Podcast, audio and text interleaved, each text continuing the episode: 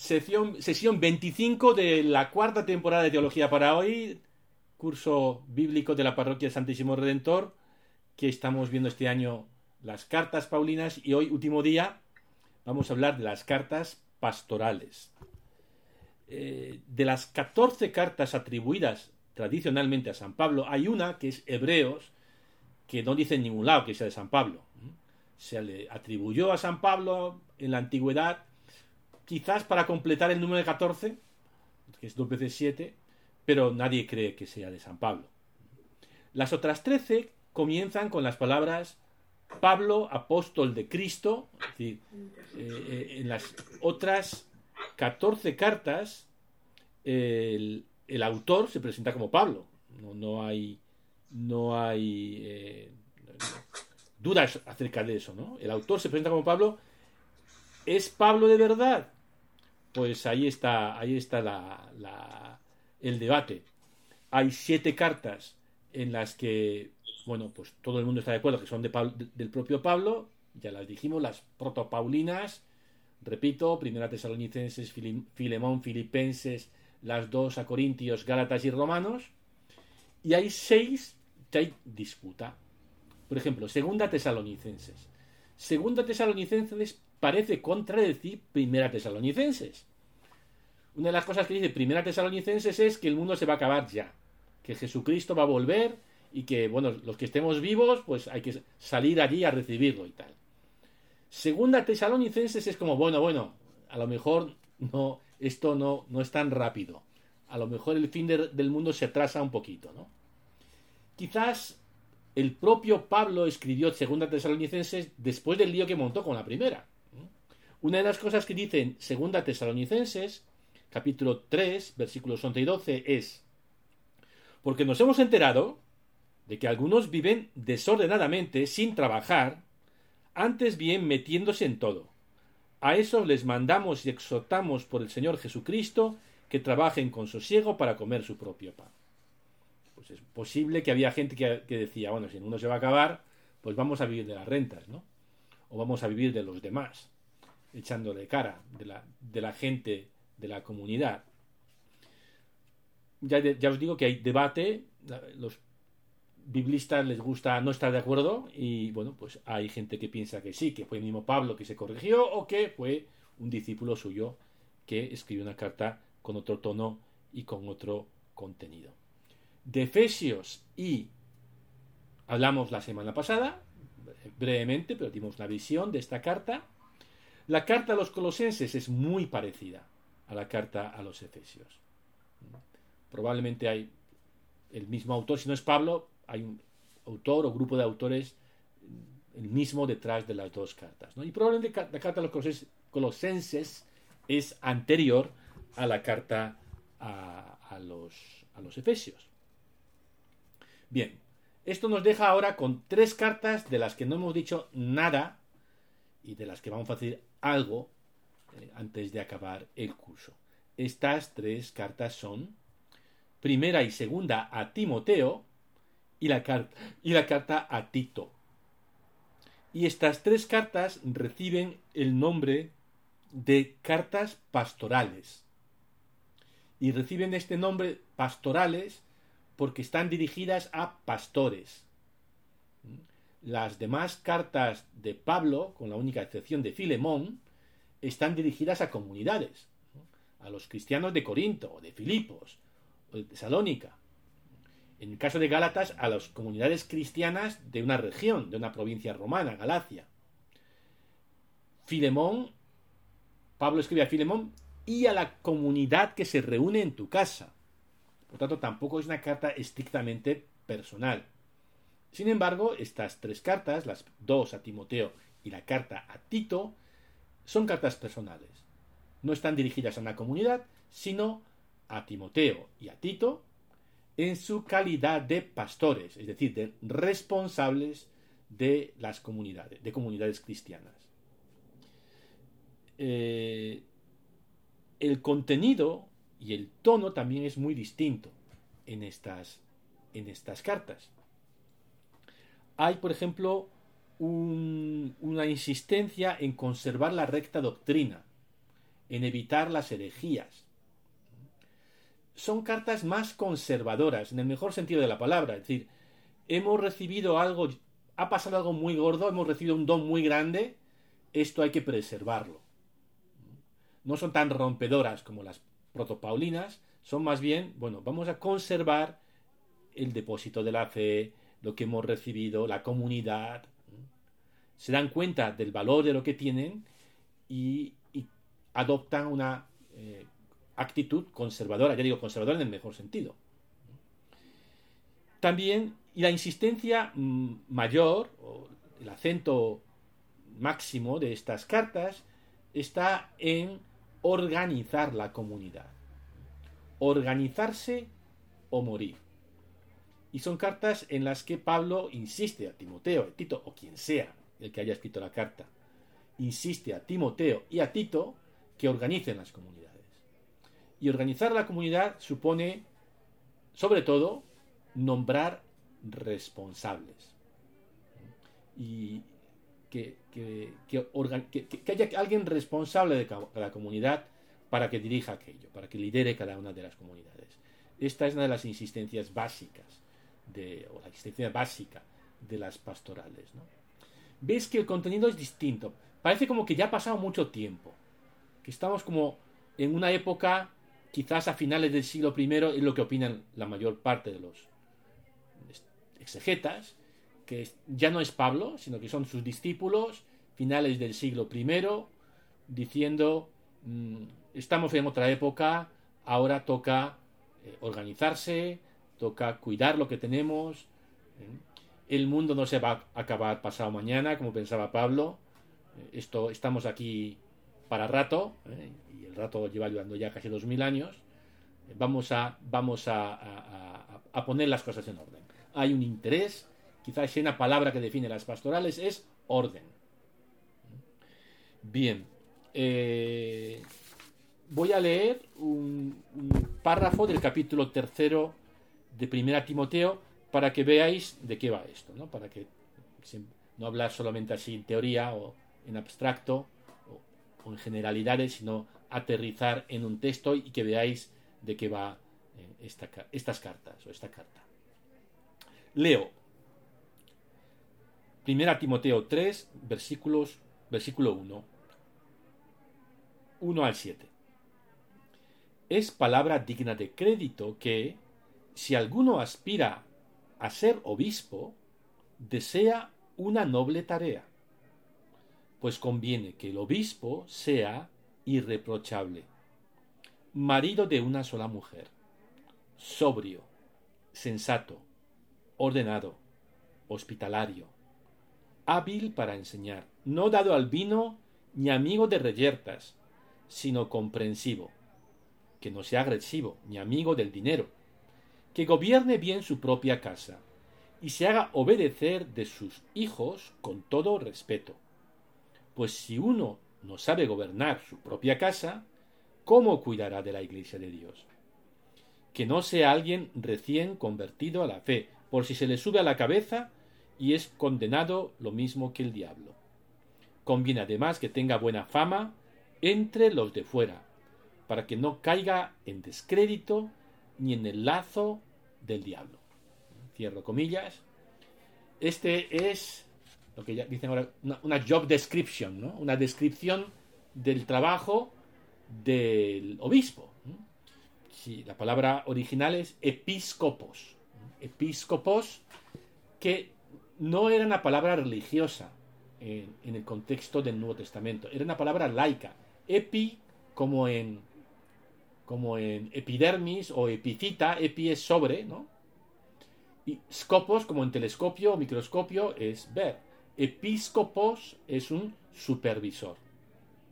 El que, el super, literalmente en latín, supervisor, el que ve por encima. y es una palabra como, como, supervisor entre nosotros. O sea, una, una traducción sería quien desea al puesto de supervisor Así hubiera sonado en el original. Era una palabra laica. Eh, episcopos pues se ha convertido en una palabra técnica, ¿no? De hecho, ¿Cómo se dice? Episcopos es, es, griego. ¿Cómo se dice en latín episcopos? Episcopus. Es decir, el latín no traduce al, al, griego, sino que lo mantiene como está. En vez de traducir episcopos por supervisor, que podría hacerlo, lo que hace es mantener la palabra griega porque se ha convertido en una palabra sagrada, ¿eh? que no se puede ya modificar. ¿no? Y de episcopus latino pasa al castellano obispo. En, francés es bisbe, ¿no? Es, ¿cómo es? Évêque, évêque en francés, ¿no? Y bisba en, catalán. Y, eh, es decir, en, eh, y estos son las, las, los dilemas de la traducción, ¿no? ¿Cómo traduzco episcopos? Pues aquí han optado por una traducción que hace ver la continuidad entre aquel oficio y el presente, descuidando el, cómo hubiera sonado en ese contexto original. ¿no? Bien, no se le pide mucho a un obispo. En primer lugar, estos obispos presiden sobre comunidades quizás de 20, 30, 50, a lo más 100 personas, los que caben en una casa, o en unas pocas casas, a lo mejor en la ciudad. Es decir, no es don Carlos Osoro que preside sobre una iglesia de millones de personas, sino ¡Hombre! Bienvenida a Madrid, Laura. Bien, sino que es menos que un párroco hoy. ¿Eh? Es, un, es un señor que organiza una comunidad que son un puñado. 30, 40, 50, 100 personas, quizá en algún caso 200 o 300, pero no mucho más, no más de eso. ¿Y, y qué se espera? ¿Qué, qué nivel moral, intelectual se espera de un obispo, de un episcopos? Pues no mucho. Que no beba, que no se quede con la pasta, que no sea muy pendenciero. Es decir, las expectativas son bastante bajas. No hace falta ser un santo para ser obispo. Basta que seas un tipo más o menos honrado, que no estás... Eh, no, a ver qué dice, vamos a repetir. Marido de una sola mujer, varias mujeres por ahí. Marido de una sola mujer sobrio, sensato, ordenado, hospitalario. Hospitalario traduce una palabra muy bonita en griego, filóxenos. Filóxenos, de filo, amigo de, xenos, extranjero, es exactamente lo contrario de xenófobos. El obispo tiene que ser filóxeno, es decir, amigo de los extranjeros. Se refiere sobre todo a los cristianos que están de paso que los pueda acoger en su casa. Eso es ser hospitalario, eso es ser filóxenos. El obispo tiene esa función, hábil para enseñar, no dado al vino, ni amigo de reyertas, sino comprensivo, no sea agresivo, ni, ni amigo del dinero, que no sea muy pesetero, pero la condición fundamental para ser obispo, lo que, te lo que dice, bueno, si reúne esta cualidad, puede ser un, un buen obispo. ¿Cuál es? Que sea un buen padre de familia. Que sea un buen padre que, haya educado bien a sus hijos. ¿Por qué? Pues porque, el que, porque la iglesia es como una familia. Entonces, ¿cómo, cómo sabes que una... Y aquí solamente se, piensa en un hombre. ¿Cómo se sabe que un tío está cualificado para ser obispo? Lo ha hecho bien con su familia, lo va a poder hacer bien con la, la, comunidad, que es una familia grande, la familia de Dios. Así que es un perfil algo distinto a como son los obispos hoy. Los Pablo muy probablemente era célibe y viajaba de aquí para allá, ¿no? Y en esa primera época los apóstoles, que también los había casados, y apóstolas, tenían digamos, estaban en la cumbre de la jerarquía. Los, los que se movían, los misioneros, los, itinerantes. Ahora, ese liderazgo de los misioneros itinerantes es sustituido por el liderazgo de los estables, de los padres de familia que están, que trabajan, que están en su casa, que cuidan de la comunidad. Bien, también advierte contra los conversos, que no se les suba la cabeza. y que tenga buena fama, es, la persona que representa a la comunidad ante los demás, ante el mundo. Por eso se exige que tenga buena fama entre los de fuera. Bien, perfil del episcopos, del obispo. Segundo perfil, el perfil del diácono. En cuanto a los diáconos, leo de la Biblia, es capítulo tercero, versículos 8 al 10. En cuanto a los diáconos, sean asimismo respetables, sin doble lenguaje, no aficionados al mucho vino, ni dados a negocios sucios, que guarden el misterio de la fe con la conciencia pura. Tienen que ser probados primero y cuando se vea que son intachables, que ejerzan el ministerio.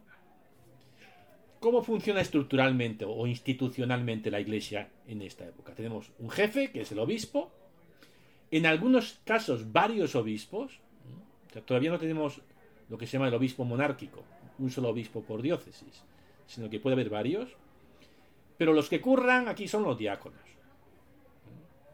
Y los diáconos, diácono quiere decir servidor, son los que se encargan pues de, muchas tareas de la iglesia, ¿no? De la, administración, pero también de la predicación. Un poco, un poco sería, el obispo sería como el párroco y los coadjutores que estamos aquí currando en la parroquia, pues seríamos los, los diáconos. Bien, luego viene un versículo que es ambiguo y que es muy debatido, versículo 11. Las mujeres igualmente que sean respetables, no calumniadoras, sobrias, fieles en todo estas mujeres que son? ¿Son mujeres diácono, de diaconisas? ¿O son las mujeres de los diáconos varones? Porque se puede entender en, ambos sentidos. Yo creo que es más probable que sean mujeres diáconos. El que había mujeres diáconos, sin duda. Pablo menciona a Febe en la carta a los romanos en el capítulo 16, versículo 1 y 2. Así que, que había mujeres diáconos, fijo. Eh, ¿Que está aquí hablando de las mujeres diáconos? Probablemente. ¿Que las mujeres pueden ser diáconos? Pues en la comisión en el Vaticano discutiendo eso. De hecho, el diaconado permanente se, eh, desapareció en la Iglesia Católica y fue reinstituido en el Concilio Vaticano II. Hasta el Concilio Vaticano II, el diaconado era un paso para ser ordenado presbítero. Em, yo fui diácono varios meses, como seis meses, una cosa así, antes de, ser ordenado sacerdote presbítero. Hay hombres casados y solteros que son ordenados diáconos en la Iglesia Católica para siempre. No, no, no como un paso a, sino como un oficio, como un ministerio, mejor dicho. Y se, dialoga, se está hablando de si las mujeres también pueden serlo, que yo creo que sí, pero bueno. En fin. Vuelve al tema de los diáconos, leo versículos 12 y 13. Los diáconos sean maridos de una sola mujer, que gobiernen bien a sus hijos y a sus propias casas. Porque quienes ejercen bien el diaconado logran buena reputación y mucha confianza en lo referente a la fe que se funda en Cristo Jesús. Aquí no se habla de los presbíteros. A comienzo del siglo II ya se establece la triple jerarquía, que es obispo, episcopos, presbítero, que es lo que normalmente llamamos sacerdote o cura en español. Técnicamente yo soy un presbítero, por ejemplo. Y, luego el, el tercer nivel es el diácono, ¿no? Eh, esa triple jerarquía que se ha mantenido no solamente en la Iglesia Católica, sino en la Iglesia Luterana o en la Iglesia Anglicana, por supuesto en la Iglesia Ortodoxa, pues se establece en el siglo II. Todavía no lo tenemos en los textos del Nuevo Testamento. Cuando se establezca más o menos, la idea es que haya un jefe, que es el, obispo, que haya un consejo, una especie de consejo de administración que apoya al CEO, que apoya al, jefe, eh, que son los presbíteros, el consejo presbiteral, y luego los curritos son los, diáconos. Esa es la idea de cómo, tiene que funcionar esto. Y que por lo menos nominalmente o estructuralmente, más que nominalmente, estructuralmente o jerárquicamente, se mantiene hasta hoy. Bueno, pues eh, lo dejamos aquí. No vamos a hacer preguntas hoy porque vamos a hacer otro tipo de dinámica ahora a continuación. A los del podcast nos despedimos. en, septiembre anunciaremos o por la web o me podéis escribir eh, para el año que viene que lo que haremos es, en principio, si todo va bien, comentar el Evangelio según San Juan. Empezaremos en octubre, os pedimos que os pongáis, que os informéis en el mes de eh, septiembre. Lo pondremos en la web de acoger y compartir.org barra Biblia.